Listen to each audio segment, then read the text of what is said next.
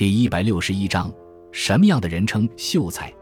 秀才一词最早出现于春秋时期，原本并非属于科举功名的范畴，也不特指读书人，而是相当于现在的俊才、英才。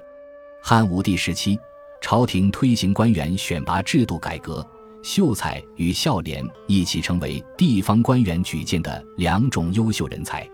东汉光武帝时期，为避光武帝刘秀名讳。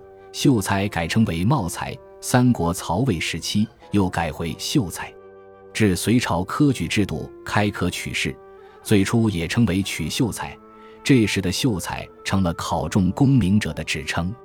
唐初科举考试中设立秀才科，刚开始实秀才科第最高，因要求非常高，很少有人敢于问津。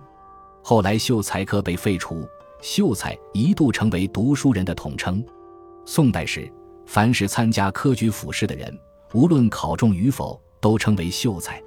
明清之际，秀才的意思逐渐固定下来。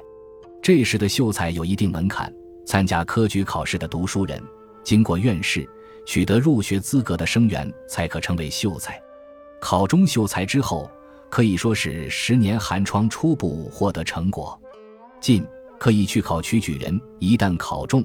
便正式进入为官的士大夫阶层，退则可以开设私塾。秀才虽然没有国家俸禄，但可以获得一定的特权，比如免除赋税、徭役，可以直接找县官提建议等。于是，秀才这个最低功名成了明清两代出身贫困的读书人科举考试的歇脚所。他们往往一边通过教书获得经济来源，一边继续考取功名。但因为竞争激烈，尤其清代统治者排斥汉人做官，许多人也就一辈子待在这个歇脚所了。